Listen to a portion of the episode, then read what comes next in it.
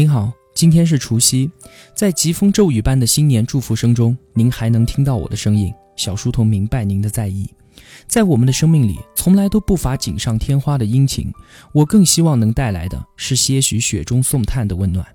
也许您还徘徊在遥远的客乡，没能与最亲的人欢聚一堂，我真心希望您可以开心起来，因为经历了生活的不易，努力前行的人一定会得到更加绚烂的回报。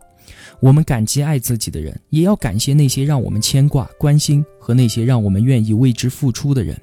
正因为有了他的出现，才让我们感知到，原来自己还拥有爱一个人的力量和勇气。为喜欢的人付出，于自己而言，本身就是一种幸福。正如因为您在我生命中的出现，才让小书童的存在变成了幸福。祝您二零一七年新年快乐！愿您在新的一年里平安、健康、快乐。幸福。